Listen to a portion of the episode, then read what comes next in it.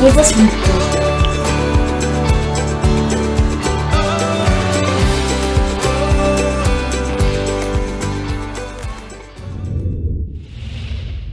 Danke.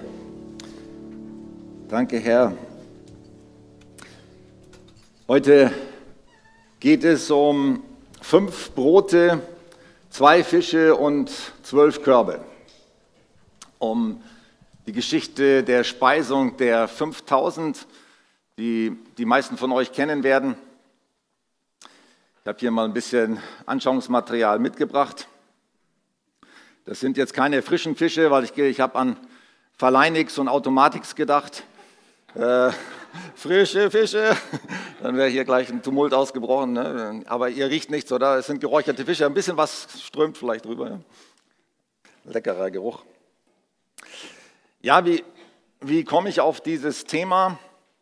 Ich habe vor einiger Zeit ähm, ein Interview gesehen im, im YouTube, äh, wo Dallas Jenkins, das ist der, der Autor und Macher und Regisseur von The Chosen, ein Interview geführt hat mit Brad Powell, einem Pastor in Amerika, über, mit dem Titel How God used my failure, what led to the chosen, also wie Gott meinen, mein Versagen oder mein, ja, mein Versagen benutzt hat, was letztendlich dazu geführt hat, dass the, the Chosen entstanden ist. Und ich weiß nicht, ob ihr das wisst, dass äh, gerade diese Geschichte von, von den zwei Fischen und den fünf Broten eine ganz große Bedeutung hat bei The Chosen. Ich freue mich schon auf, jetzt, auf die dritte Staffel, wenn sie irgendwann rauskommt. Und die letzte Staffel hat ja mit der Bergpredigt geendet. Und irgendwann wird dann auch die, die Speisung der 5000 kommen. Und das wird ein Höhepunkt sein in der ganzen, in der ganzen Show, in der ganzen Serie von The Chosen. Weil eben die, gerade diese Geschichte eine besondere Bedeutung hat. Und heute wird es auch ein Stück äh, eine Visionspredigt für uns als Kirche, weil Gott hat zu mir auch sehr stark gesprochen, dass ich glaube, dass auch diese Geschichte äh, für uns als Kirche eine große Bedeutung hat. Und als wir so einen Visionsabend hatten vor einigen Monaten oder einigen Wochen, hatten wir so einen Visionsabend hier, haben auf Gott gehört, ja, was, Gott, was willst du mit uns tun? Wo willst du mit uns hin? Welche biblischen Aussagen oder welche biblische Geschichte soll vielleicht für uns auch richtungsweisend sein für die Zukunft? Da kam ganz stark auch dieses äh, diese Geschichte ähm, von der Speisung der 5000. Ein bisschen was zu Dallas Jenkins. Wer liebt überhaupt The Chosen von euch? Wer, was ist The Chosen? fragen einige. Das ist also eine Serie über das Leben von Jesus. Wer es noch nicht liebt und noch nicht kennt, ähm, wenn ihr mal einsteigt und das euch anschaut, dann werdet ihr es lieben lernen fantastische, eine fantastische Serie oder Darstellung von dem, von dem Leben von Jesus und seinen Jüngern. Und Dallas Jenkins ist schon, schon lange, auch bevor Entstehung The Chosen, ein äh, Regisseur gewesen, Filmemacher, hat äh, verschiedene Produktionen schon gemacht gehabt. Und sein großes Ziel war immer, ein Hollywood-Regisseur zu werden aber nicht äh, für irgendwelche weltlichen, säkularen Filme, sondern mit Botschaften von Jesus, weil er Christ ist und äh, schon immer wollte, dass eben auch die Botschaft von Jesus auch rausgeht in die Kinos. Und er bekam dann auf äh, sehr interessanten Wege ein Angebot von, von großen Produktionsfirmen in Hollywood einen Film zu machen. Und sie haben gesagt, wir wollen mit dir und mit euch als Kirche, er gehört in der großen Kirche an in, in Illinois, in, in den USA, wir wollen mit euch zusammen christliche Filme produzieren. Und sie haben einen ganz tollen Film produziert, The Resurrection of Gavin Stone, die Auferstehung von Gavin Stone. Und der Film lief waren in den Kinos und es war ein Riesenflop. Und schon nach dem ersten Abend oder nach der ersten Woche war es einer der schlechtesten Filme überhaupt. Den, äh, äh und die Filmgesellschaften, die den Film produziert haben, also das Geld vorgeschossen haben, haben dann gleich gesagt, also das lassen wir. Also mit dem Regisseur äh, ist kein Geld zu verdienen. Und dann war Dallas Jenkins am Boden zerstört. Und sie haben wirklich geweint, hat er gesagt, weil er so den Traum hatte davon, ja, jetzt hast du mir die Tür geöffnet, jetzt geht meine Karriere los und nicht nur meine Karriere, sondern jetzt, ja, jetzt kann ich ein Werkzeug sein, ein Kanal dafür sein, dass Jesus in die Kinos kommt. Und er war am Boden zerstört nach dieser Woche und er betet zusammen mit seiner Frau Und sie bekommt den Eindruck von Gott sehr stark. Sie sagt, sie hat uns eigentlich, äh, sie sind jetzt nicht keine typischen Charismatiker, sagt er, sie sind nicht Leute, die ständig die Stimme Gottes hören, aber Gott hat so stark gesprochen in der Situation. Ja, manchmal ist es ja gerade so, wenn wir in ganz schwierige Situationen kommen, dann spricht Gott am stärksten zu uns. Und Gott sprach ganz stark in ihre Situation und äh, sagte ihnen, denk an die Geschichte von den zwei Fischen und fünf Broten. Und Gottes Mathematik ist übernatürlich. Und irgendwie sprach das so tief in sein Herz, diese Geschichte. Sie beide beteten dann das aus und sagen, okay, wir, wir nehmen das einfach an, was immer das bedeutet jetzt für unsere Zukunft. Du hast zu uns geredet. In der Nacht, nachts um zwei ruft ihn ein Mann an, den er als Facebook-Freund hatte, aber noch nie mit ihm persönlich gesprochen hatte. Meldet sich bei ihm mitten in der Nacht und es war nicht ein Telefongespräch, sondern es war eine, ich glaube, eine, eine Nachricht über einen Messenger und sagt, du, ich habe gerade an dich gedacht und ich wollte dir mitteilen, Gott spricht zu dir durch die Geschichte von den zwei Fischen und fünf Broten. Und er kannte den Mann gar nicht oder kaum. Und so hat, hat äh, Gott ihm gesagt, okay, auch wenn du nur wenig hast, und wenn du nichts mehr hast vielleicht oder wenn du gar nichts hast und äh, nicht weißt, was daraus werden soll, stell es einfach Gott zur Verfügung. Und er wird viel daraus machen. Er sagt, er war wahrscheinlich so um die 30, gesagt, noch nie in seinem Leben hat er so einen tiefen Frieden empfunden, weil er konnte alles loslassen. Und er hatte so eine Freude und so einen Frieden und sagte, und selbst wenn ich der schlechteste Regisseur wäre in Amerika und nie einen berühmten Film machen werde, völlig egal. Durch das Reden Gottes durch, seine, durch sein persönliches Reden in sein Leben hat er so einen tiefen Frieden und so eine Freude bekommen. Und dann, kurze Zeit später, oder ein Jahr später, er hat dann einen Kurzfilm gemacht für seine Gemeinde, war im totalen Frieden, dass vielleicht das nie wieder was wird mit der, seiner Hollywood-Karriere. Sieht irgendeine Filmkompanie oder eine Filmgesellschaft eben seinen Kurzfilm und sagt, hey, wir machen daraus eine Serie. Und eine Crowdfunded-Serie, und da sagt er, daraus wird nie was, also das äh, funktioniert nicht. Und ihr wisst, was passiert ist. Über 500 Millionen Follower, äh, die die App von The Chosen auf ihrem Smartphone haben und das anschauen. Äh, die erfolgreichste Geschichte einer Serie, einer Crowdfunded-Produktion überhaupt jemals.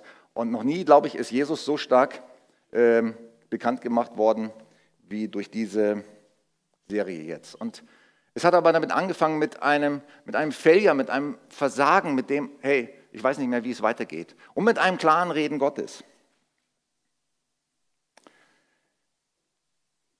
Gott hat zu ihm gesprochen, es ist nicht deine Aufgabe, es ist nur deine Aufgabe, für die fünf Brote und für die zwei Fische zu sorgen. Alles andere mache ich. Und das gilt für uns alle, das gilt für dich und für mich. Das gilt für uns als Gemeinde, für uns als Kirche.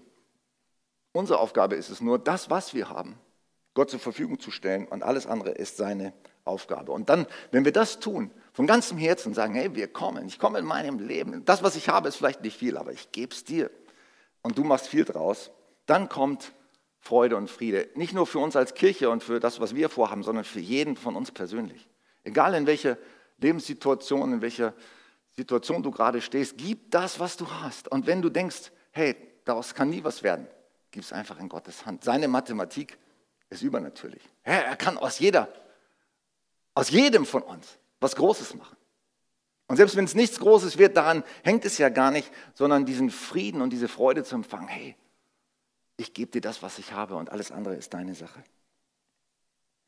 Diese Geschichte von, von der Speisung der 5000 ist das einzige Wunder, das von allen vier Evangelisten, also Matthäus, Markus, Lukas und Johannes gibt ja viele Berichte in der Bibel über Jesus von vier verschiedenen Perspektiven, dass von allen Vieren berichtet wird. Kein einziges Wunder wird von allen Vieren berichtet, nur dieses. So, es hat eine ganz besondere Stellung auch in der Bibel.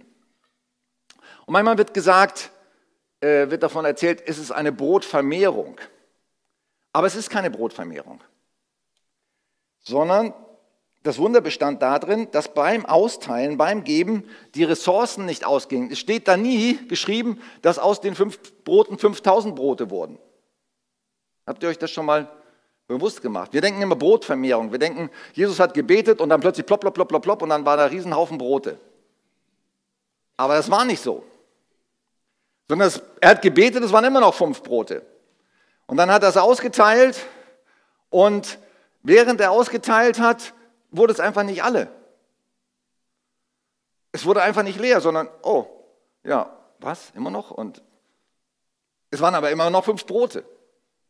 Deswegen ist es nicht richtig, dass es eine Brotvermehrung war, sondern eigentlich das Wunder bestand in diesem Glauben von Jesus und in dem Glauben seiner Jünger, das wenige, was sie hatten, zur Verfügung zu stellen und auszuteilen. Und im Glauben mit diesem wenigen zu gehen. Das war das Wunder. Und es ging nicht aus. Und am Ende blieb sogar noch, das ist auch ein, kommt heute auch noch vor, am Ende vom Gottesdienst äh, blieb noch, blieben noch zwölf Körbe von Brocken übrig. Da werde ich euch auch nachher mit reinnehmen, was das für uns bedeutet. Später, als Jesus nochmal drüber spricht mit seinen Jüngern und auch über diese Geschichte der Speisung der 5000, übrigens gibt es noch ein zweites Brotvermehrungswunder auch. Das wird nur bei Matthäus und Markus berichtet, die Speisung der 4000. Also es ist zweimal vorgekommen, dieses äh, Vermehrungswunder oder, oder dieses äh, Brotwunder. Und als er mit ihnen spricht, da sagen die Jünger, oh, wir haben kein Brot mitgenommen. Und Jesus sagt, oh nein, habt ihr immer noch nicht kapiert. Es ging gar nicht um das Brot. Es ging um euer Vertrauen, um euer Glaube, dass ich euch zeigen will, hey, ich gebe euch alles, was ihr braucht. Ihr braucht euch nicht zu sorgen, ihr sollt nicht, euch nicht sorgen. Alles, was ihr braucht, stelle ich euch zur Verfügung und gebe ich euch. Und er macht uns auch deutlich, dass es gerade im Johannesevangelium war, wo ich jetzt gleich noch die Geschichte lesen werde, Johannes 6, er macht uns auch deutlich, dass es nicht um diese um die materielle Ebene in erster Linie geht, sondern es geht vielmehr um die, die tieferen geistlichen Ebenen, die geistlichen Bedeutungen. Das ist ja bei den meisten Geschichten in der Bibel so. Es geht um die tiefere geistliche Wahrheit, die da drin steckt. Schon bei dem Fischfang von Petrus, als Jesus zu ihm sagt, als er ihn beruft, den Petrus beruft als äh, Jünger und Petrus ganz frustriert ist und sagt, wir haben die ganze Nacht nichts gefangen und Jesus zu ihm sagt, komm, geh noch mal raus und äh, wirf deine Netze noch mal aus. Und Petrus dann sagt, hey, er schaut Jesus an und merkt irgendwie, oh, ja, auf, auf die Worte von dem Mann sollte man hören. Und er geht los und er wirft seine Netze noch aus, nochmal aus und macht den größten Fischfang seines Lebens. Auch das ist ja nicht die Bedeutung gewesen, hey, ich mache dich zum größten Fischer der Welt oder so, oder äh, ich werde dich jetzt, äh, werde dir ein großes äh, Fischereiunternehmen schenken, sondern es ging darum, die tiefere geistliche Bedeutung, ich werde dich zu einem Menschenfischer machen.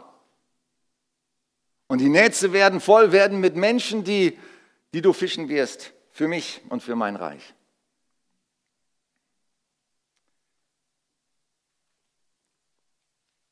Jesus fuhr über das Galiläische Meer, das auch See von Tiberias heißt. Und es zog mit ihm viel Volk, weil sie die Zeichen sahen, die er an den Kranken tat. Jesus aber setzte sich auf den Berg mit seinen Jüngern. Es war kurz vor dem Passafest. Da hob Jesus seine Augen auf und sie sieht, dass viel Volk zu ihm kommt und spricht zu Philippus, wo kaufen wir Brot, damit diese zu essen haben? Diese Frage war eine Falle oder eine Prüfung, eine Herausforderung. Das sagte er aber, um ihn zu prüfen, denn er wusste wohl, was er tun wollte. Philippus antwortete ihm, für 200 Silbergroschen Brot ist nicht genug für sie, dass jeder nur ein wenig bekommt. Spricht zu ihm ein anderer Jünger, Andreas, der Bruder von Petrus, es ist ein Kind hier, das hat fünf Gerstenbrote und zwei Fische. Aber was ist das für so viele? Jesus aber sprach, lasst die Leute sich lagern. Es war viel Gras an dem Ort und da lagerten sich etwa 5000 Männer. Jesus nahm die Brote, dankte und gab sie denen, die sich gelagert hatten. Desgleichen auch von den Fischen, so viel sie wollten. Als sie aber satt waren, sprach er zu seinen Jüngern, sammelt die übrigen Brocken ein, damit nichts umkommt.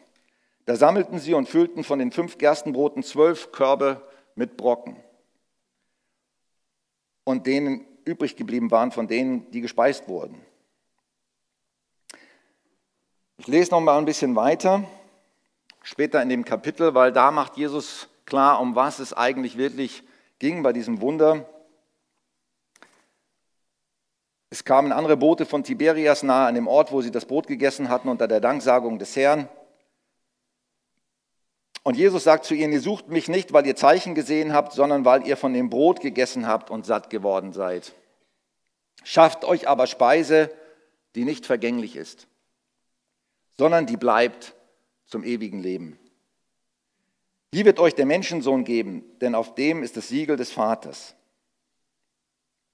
Da fragten sie ihn, was sollen wir denn tun, damit wir Gottes Werke wirken?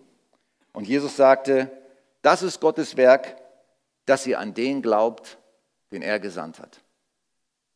Ein Werk, nur der Glaube. Und Jesus sagte zu ihm, wahrlich, ich sage euch, nicht Mose hat euch das Brot vom Himmel gegeben, sondern mein Vater gibt euch das wahre Brot vom Himmel. Und jetzt kommen wir in die tiefere Bedeutung hier hinein. Mein Vater gibt euch das wahre Brot vom Himmel. Denn Gottes Brot ist das, was vom Himmel kommt und gibt der Welt das Leben. Ich bin das Brot des Lebens. Wer zu mir kommt, den wird nicht hungern. Und wer mich glaubt, den wird nicht mehr dürsten. Jesus macht deutlich, worum es im tieferen Sinn bei der Brotvermehrung ging, nämlich um sein, dass er selber seinen Leib gegeben hat. Später sagt er dann, wer nicht von meinem Leib isst und von meinem Blut trinkt, der kann nicht mein Jünger, sein. Und dann, das war zu viel für viele, da haben sie gesagt, jetzt, das ist uns zu hart. Und viele haben ihn dann verlassen. Aber er macht deutlich, darum geht es eigentlich. Ich bin das Brot des Lebens. Nur durch mich werdet ihr satt. Und Jesus sieht in, diesem, in dieser Geschichte die vielen hungrigen Menschen, die 5000 Männer, und es das heißt, es waren 5000 Männer ohne Frauen und Kinder gerechnet, also wahrscheinlich, wenn jeder Mann eine, eine Frau hatte, und manchmal hatten sie auch mehrere damals, aber wahrscheinlich nur eine, und noch jeder zwei Kinder, dann waren das 20.000 Leute. Gut, auf jeden Fall so waren viele Leute da und Jesus sieht diese Menge und er, es jammerte ihn, sagt er in einer Stelle. Es jammerte ihn. Er sah die vielen Menschen, die hungrig waren. Aber es jammerte ihn nicht in erster Linie wegen ihrem materiellen, wegen ihrem körperlichen Hunger, sondern wegen ihrem geistlichen Hunger. Weil er wusste, das Wirkliche, was sie brauchen, das ist die unvergängliche Speise, das bin ich selbst, das ist das Brot des Lebens, was sie brauchen, das ewige Leben. Und ich will jetzt ein Wunder tun, damit sie an mich glauben.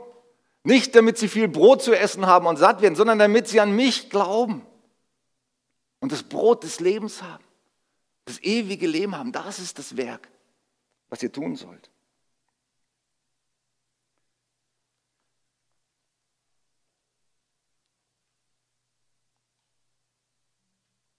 Gott sieht auch und Jesus sieht diese große Menge von Menschen hier in Memmingen, im Umkreis, in unseren Dörfern, in, unseren, in unserer Region, die hungrig sind die das Brot des Lebens brauchen. Und ich weiß schon, einige von euch werden heute sagen, oh, wie schön ist das, wie herrlich, dass wir nicht mehr zwei Gottesdienste haben. Oh, es ist so schön, wieder alle zu sehen und dann wir in einem Gottesdienst zusammen zu, zu sein. Hoffentlich bleibt das für immer so. Hoffentlich wachsen wir nicht mehr, dass wir wieder zwei Gottesdienste machen müssen. Das wäre ja schrecklich. Denkt ihr so?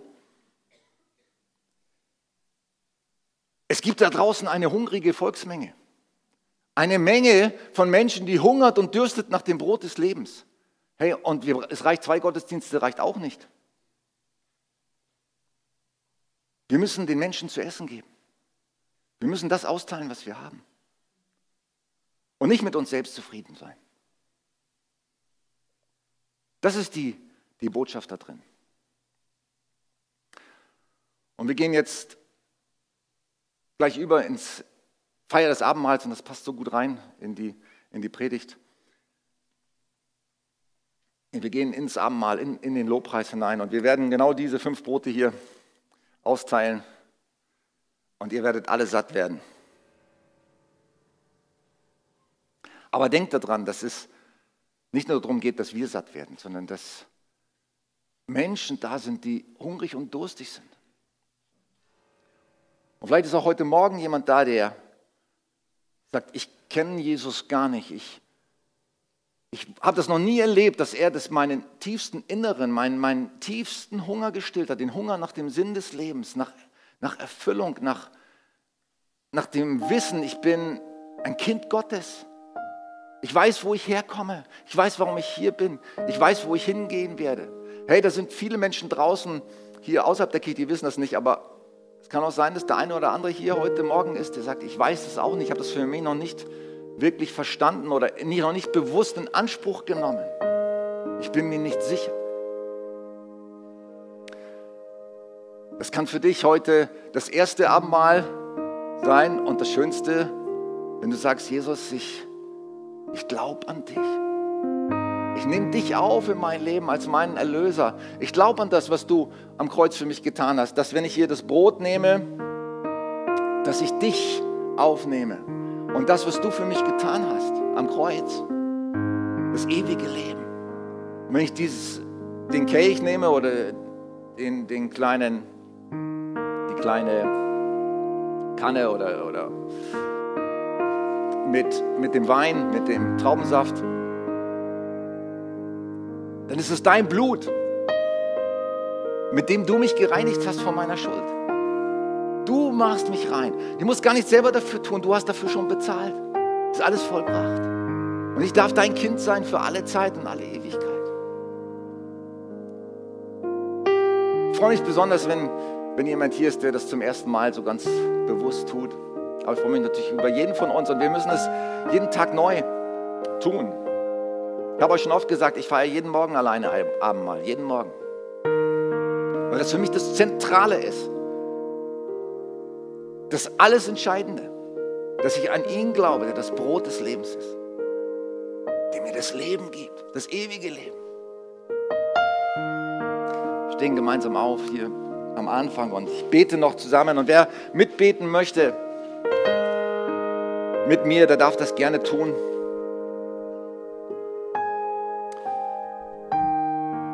Jesus, ich danke dir so sehr darfst, kannst das, wenn du das möchtest, darfst du das mitbeten oder nachbeten. Jesus, ich danke dir so sehr,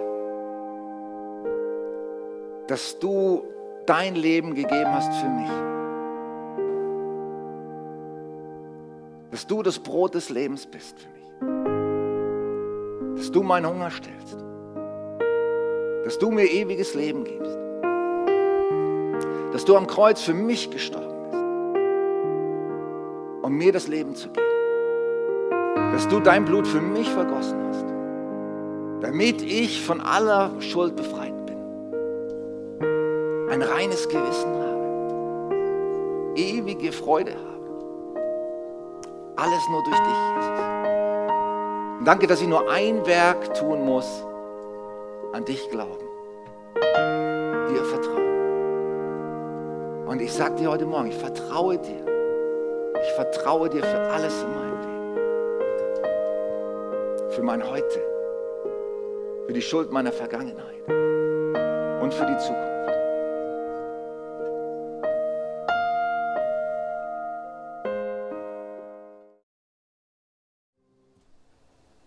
Ihr dürft nochmal Platz nehmen. Zum Abschluss äh, noch ein paar Gedanken, die auch noch mit zur Predigt gehören, auch für unser Videoteam, unsere Zuschauer auf YouTube. Schön, dass ihr da seid und äh, auch mit eingeschaltet habt. Ja,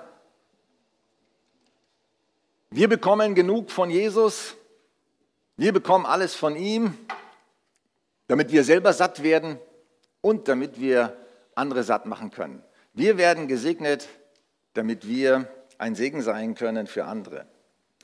Und wir haben genug, das ist auch für mich ein Stück aus der Botschaft von, von, de, von dieser Geschichte, der Speisung der 5000, wir haben genug, um alle satt zu machen. Wir haben genug, es ist schon alles da. Es ist alles da bei uns. Wir denken manchmal, wir haben so wenig, aber wir haben alles, was es braucht. Nicht, weil wir so toll sind, sondern weil Jesus viel daraus macht. Wir müssen es suchen und es zur Verfügung stellen und dann austeilen. Erinnert ihr euch noch an die Geschichte, wo ich erzähle dir immer wieder, aber es ist einfach so stark. Äh, immer wenn ich Peter anschaue, muss ich dran denken, äh, wo wir vor drei Jahren hier gesagt haben, hey, wir wollen gerne der Gemeinde in Chantavir in Serbien ein neues Gebäude kaufen, 80.000 Euro, aber wir haben das nicht. Und dann ist Peter aufgestanden und hat gesagt, ich habe auch keine 80.000, aber ich habe 1.000 und ich glaube, dass hier genügend Leute sind und äh, die auch was haben und wir haben genug bei uns, dass wir das zusammenkriegen. Und dann innerhalb von sechs Wochen war das Geld da. Ne? Das war der Hammer. Es ist genug da und das ist auch so eins von den vielen Beispielen, wo ich gemerkt habe, hey, es ist genug da. wenn wir im Glauben gehen, dann werden Wunder passieren. Wenn wir das wenige zur Verfügung stellen, was wir haben, wenn wir es zu Jesus bringen, das heißt, wenn wir darüber beten, Jesus hat diese fünf Brote und die zwei Fische genommen und hat äh, sie, sie gesegnet und dann hat er es den Jüngern gegeben. Interessant auch, er hat es gar nicht selber gemacht, sondern er hat es den Jüngern gegeben, hat gesagt, so jetzt teilt ihr mal aus. Und da waren es immer noch fünf Brote und zwei Fische. Und dann haben sie ausgeteilt. Und es wurde nicht weniger. Und das Wunder geschah. Im Gehen, im Austeilen, im Schritte des Glaubens tun. Im Gebet stellen wir es Gott zur Verfügung und dann teilen wir aus. Was teilen wir aus? Wir teilen aus sein Wort, seine Lehre, durch Predigt, durch Zeugnis, durch Dienst, durch Zeit und Geld, was wir zur Verfügung stellen, durch Hingabe, durch Gastfreundschaft und vieles mehr. Wir geben das, was wir haben und wir stellen es Gott zur Verfügung und er macht ein Wunder daraus. Und er macht die Menschen satt, die hungern. Hey, glaubt ihr, dass da Menschen sind draußen über unseren Kreis hinaus und die anderen paar People, die sich heute Morgen im Gottesdienst treffen, die hungrig sind nach dem Brot des Lebens? Jesus sagt da an einer Stelle, Herr, die Ernte ist weiß. Die Ernte ist reif, sie ist weiß. Ich brauche Arbeiter. Menschen, die im Glauben gehen und die die Menschen satt machen. Und jetzt brauche ich die, die zwölf äh, Körbe hier, Almut. Ähm was, ist das, was hat das für eine Bedeutung mit diesen zwölf Körben? Also am Ende hat er gesagt, so, jetzt äh, sammelt ihr mal auf, was noch übrig geblieben ist, da von der Brotausteilung. Und dann haben sie zwölf Körbe gehabt und die wurden voll mit den Brocken, die übrig geblieben sind. Ich sage mal, für mich hat das mehrere Bedeutungen, aber eine Bedeutung ist die, wenn wir austeilen und wenn wir geben, dann bleibt immer noch genug übrig für uns selbst. Glaubt ihr das? Es bleibt immer noch genug übrig für uns selbst, wenn wir geben. Meine Frau und ich zum Beispiel, wir haben vor, vor einem Jahr uns entschieden, wir hatten ja zwei Pflegekinder, das wisst ihr, William und Winnie. Die Winnie ist inzwischen in Nürnberg und der William ist auch noch hier in Memmingen, aber sie wohnen nicht mehr bei uns. Und in der Zeit, wo sie als Pflegekinder bei uns waren, da waren wir, sage ich mal, finanziell etwas besser aufgestellt. Und wir haben auch vieles aufgestockt, so sage ich mal, an Spenden, die wir weitergegeben haben. Und äh, so, und dann war das zu Ende, letztes Jahr im August, und jetzt haben wir gesagt, was machen wir jetzt? Ähm, eigentlich äh, nach unserer menschlichen Mathematik reicht das nicht aus. Ne? Ähm, aber wir haben dann uns entschieden, haben gesagt, ey, wir bleiben trotzdem bei demselben Maß an Spenden, an Dingen, wo wir geben, wo wir unterstützen, auch wenn es mathematisch gesehen eigentlich gar nicht mehr was für uns übrig bleibt. Und jetzt seit einem Jahr erleben wir, jeden Monat ist genug da. Ich frage mich manchmal, wieso? Du dich auch, oder? Du weißt schon wieso, weil, Gott das äh, versprochen hat, dass er für uns sorgt. Aber wisst ihr, menschlich gesehen, von der Mathematik ist es unmöglich. Aber Gott gibt zurück, wenn wir geben. Gebt und es wird euch gegeben werden. Ein gerütteltes und geschütteltes und überfließendes Maß. Und nicht nur, wenn wir aus unserem Überfluss geben, wenn dem, was wir gerade übrig haben. Hey, sondern wenn wir alles geben. Wenn wir vielleicht mehr über das geben, wenn wir mit Gottes Mathematik rechnen und nicht nur mit unserer eigenen. Und jetzt lassen wir hier zwölf Körbe durchgehen für das Opfer und sammeln, sammeln hier die Brocken ein.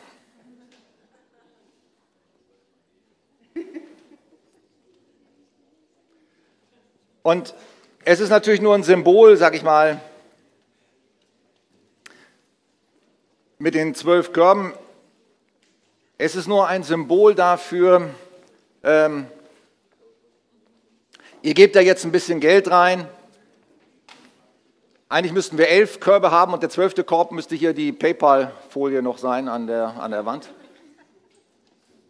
Da haben wir noch einen kleinen PayPal-Korb, da, der eigentlich an Folie dahin gehört. Ähm, ihr könnt also auch per PayPal spenden, aber es geht mir nicht darum, dass wir nur, ähm, dass wir jetzt nur an Geld denken. Versteht ihr, was ich meine?